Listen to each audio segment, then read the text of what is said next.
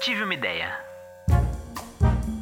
Você já teve alguma ideia que parecia genial e que poderia até ser solução para problemas cotidianos? Mas provavelmente você acabou não fazendo nada sobre isso, certo? Se todo mundo que teve uma grande ideia deixasse ela de lado, provavelmente você não estaria conversando com seus amigos por aplicativo de mensagem atualmente. Também não teria luz elétrica, nem usaria aquele espaguete de espuma para boiar na piscina e no mar, sabe? Bom, eu também nem estaria gravando esse podcast e você nem ouvindo aí do outro lado. Geralmente, quando se fala em invenção, a primeira imagem que vem à cabeça é de um professor atrapalhado, com ideias malucas, resultados desastrosos e por aí vai. Mas não é bem assim. Às vezes, ideias que aparentam ser simples demais dão tão certo que merecem aplausos. E elas são boas porque resolvem o problema e facilitam a vida de muita gente. E claro, tem aquelas que não têm esse poder. Mas quanto custa patentear uma ideia? E depois disso, qual o melhor caminho a seguir? No episódio de hoje, a gente te conta tudo isso. E você ainda vai conhecer histórias de pessoas que deram asas à imaginação, foram atrás dos seus estalos criativos e ganharam bastante dinheiro com isso. Eu sou Erika Paixão e esse é o Semanada, a newsletter em áudio do Nubank.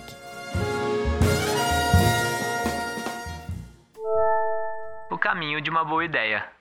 Pensa aí em alguma coisa que você considera útil e que sem isso a sua vida ficaria mais difícil ou mais sem graça. Bom, certamente você pensou em alguma coisa que já existe, né? Do escorredor de arroz ao descascador de legumes, da televisão ao chuveiro elétrico, passando pelo tênis, óculos e as tão necessárias vacinas. Tudo isso só existe porque alguém teve a ideia e achou que ela faria sentido, escutou aquela vozinha interior e foi atrás de tirar esse pensamento do papel. Mas, Mas o que, que pode, pode ser considerado, uma, boa ideia? ideia? Para Carlos Mazei, presidente da Associação Nacional dos Inventores, entidade que há 35 anos assessora criadores de novos projetos e tecnologias no Brasil, uma boa ideia deve ter baixo custo de produção, ser inédita ou um aperfeiçoamento do que já existe. E como, dar um check, nos itens dessa lista? lista? Bom, primeiro passo é fazer uma pesquisa para saber se realmente isso que está na sua cabeça é mesmo inédito.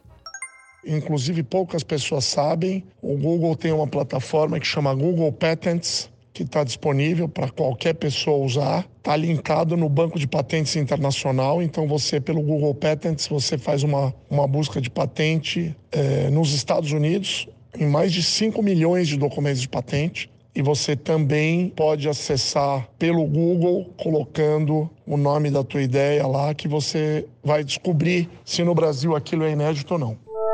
Minha ideia é boa, inédita e eu não sei o que fazer com ela. Saber que ela é boa e inédita já é o primeiro passo do caminho, que pode ser longo e até um pouquinho caro, é verdade.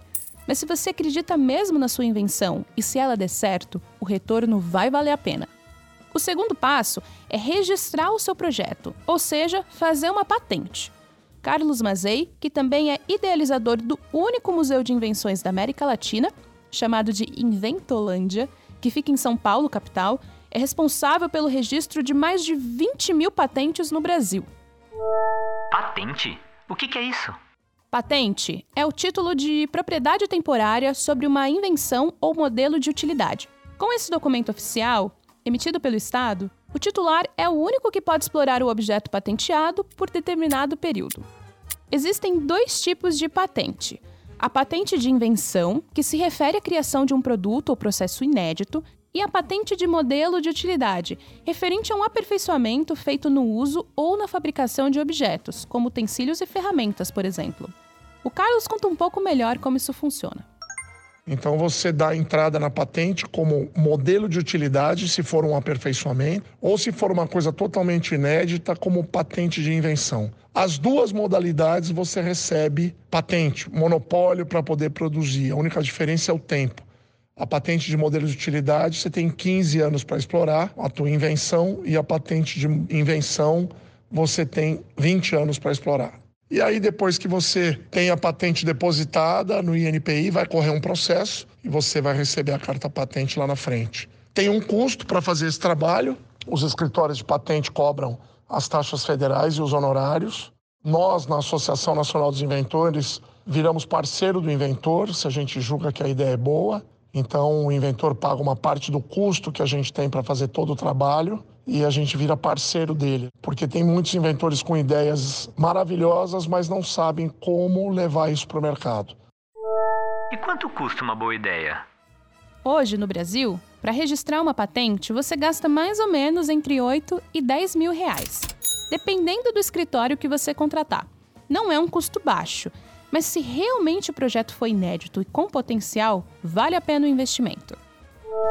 E onde estão esses inventores? Se você nunca tinha parado para pensar sobre os países com mais invenções e registro de patentes no mundo, provavelmente deve estar curioso agora. De acordo com um ranking divulgado pela agência Whipple das Nações Unidas, os Estados Unidos são o primeiro do ranking e passam de 3 milhões de patentes já registradas, a Suíça ocupa o décimo lugar com aproximadamente 245 mil patentes registradas até o fim de 2020. Já o Brasil ocupa a 34ª posição no ranking dos países que mais têm invenções patenteadas no mundo. Dados do INPE, o Instituto Nacional de Propriedade Industrial, apontam que 26,9 mil brasileiros pediram o registro de patentes no ano de 2021. A Suíça foi responsável por patentear algumas coisas que estão bem presentes no nosso dia a dia, como papel alumínio, papel celofane, o velcro e o zíper. E a Itália, que registrou patentes do papel carbono e dos óculos. Ah, e a Alemanha, que é conhecida por sua variedade de cervejas, patenteou a aspirina para combater aquela dor de cabeça chata depois da bebedeira. Lá também foram inventados o automóvel e a pasta de dente. Os Estados Unidos foram responsáveis por inventar a nossa tão querida e amada. Hum, ok, às vezes nem tão querida e nem tão amada assim, mas sempre muito útil a internet. Vou te contar, mas é segredo, hein? Quando se tem uma ideia, o melhor mesmo é ficar de boca fechada. Pelo menos até você registrar tudo certinho. Assim você não corre o risco de alguém roubar sua invenção. Não é isso, Carlos? Bom, quando você define que tem um projeto inovador, uma coisa realmente interessante, eu sempre oriento a não contar para ninguém, não divulgar. Por quê? Porque o princípio da patente é o da anterioridade. Aqui no Brasil, quem registra primeiro é o dono do projeto. Então você não pode ficar divulgando porque você corre o risco de alguém ir lá e registrar. O brasileiro precisa ser estudado. Quase certeza que você já ouviu essa frase por aí. Ela costuma ser dita depois que algo engraçado, diferente e às vezes fora da caixinha é feito por quem? Um brasileiro. Nós somos sim um povo muito criativo. E tem invenção nossa que tá aí, rodando o mundo e fazendo maior sucesso até hoje, viu? O espaguete de piscina é um ótimo exemplo. Aquela boia comprida, sabe? Ela foi criada pelo brasileiro Adriano Luiz Carneiro Sabino. E só no verão de 1997 vendeu cerca de um milhão de unidades. E sabe como surgiu essa ideia? Ele trabalhava na construção civil e usava um tipo de espuma como isolante térmico. Ele percebeu que flutuava muito bem e deu no que deu. Eles são fabricados por uma indústria sueca líder na produção desse tipo de espuma, mas foi o Adriano quem patenteou a ideia. Além dele, outras coisas nasceram e foram patenteadas por brasileiros. Escuta só: o escorredor de arroz, item quase básico de qualquer cozinha, foi inventado em 1959 por uma dentista brasileira, a Terezinha Beatriz Alves de Andrade Zorovich. Se hoje você pode evitar um telefonema indesejado, agradeça ao Nélio José Nicolai, morador de Brasília. Ele é inventor do identificador de chamadas telefônicas, a famosa BINA. Esse ano é ano de eleição e olha só, a urna eletrônica foi desenvolvida pelo juiz eleitoral Carlos Prudêncio, em parceria com seu irmão Roberto Prudêncio, proprietário de uma empresa de informática. O primeiro modelo foi testado em 1988, em Santa Catarina, onde também aconteceu a primeira eleição computadorizada, no ano de 1995. Graças ao cearense Eduardo Lamboglia, hoje nós temos a placa eletrônica de substituição, utilizada em jogos de futebol. O produto foi patenteado em 1996 e o empresário teve essa ideia depois de notar a dificuldade de se usar aquelas plaquinhas antigas de madeira. Talvez você nem se lembre mais delas. E se em dias frios você toma um banho quentinho, saiba que o chuveiro elétrico foi desenvolvido no Brasil em meados da década de 1930, já que as redes de gás eram praticamente inexistentes nas cidades grandes. Mas minha ideia só existe no mundo virtual. Tudo bem, O Carlos conta que também é possível registrar algo pensado para a internet.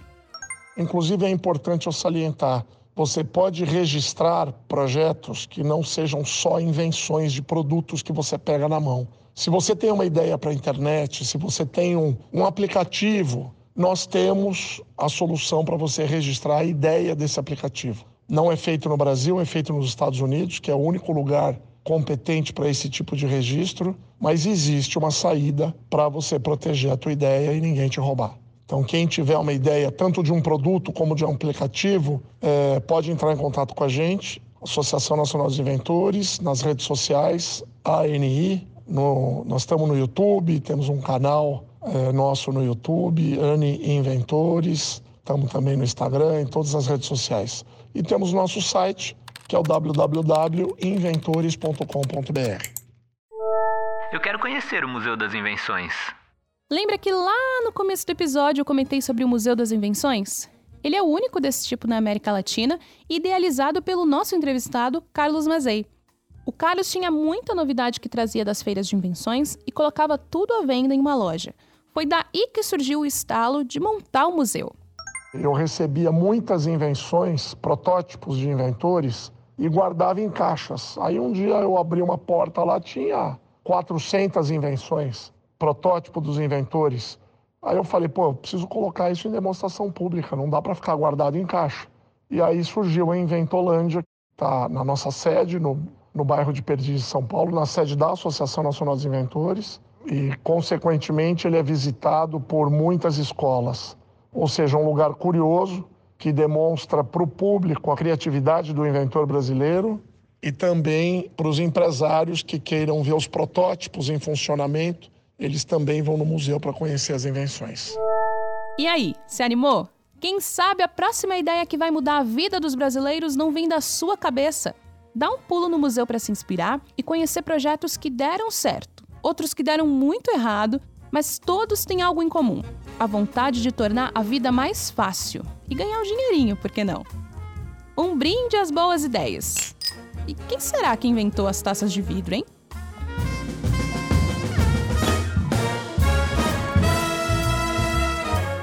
O Semanada de hoje fica por aqui.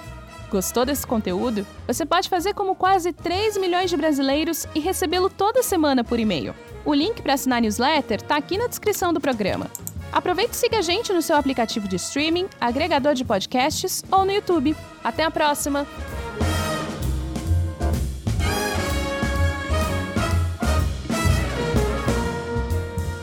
Quem faz o Semanada? Conteúdo: Mariana Neves. Narração: Érica Paixão. Gravação: Rebeca Mingorance e Rafael Oliveira. Edição: Rafael Oliveira.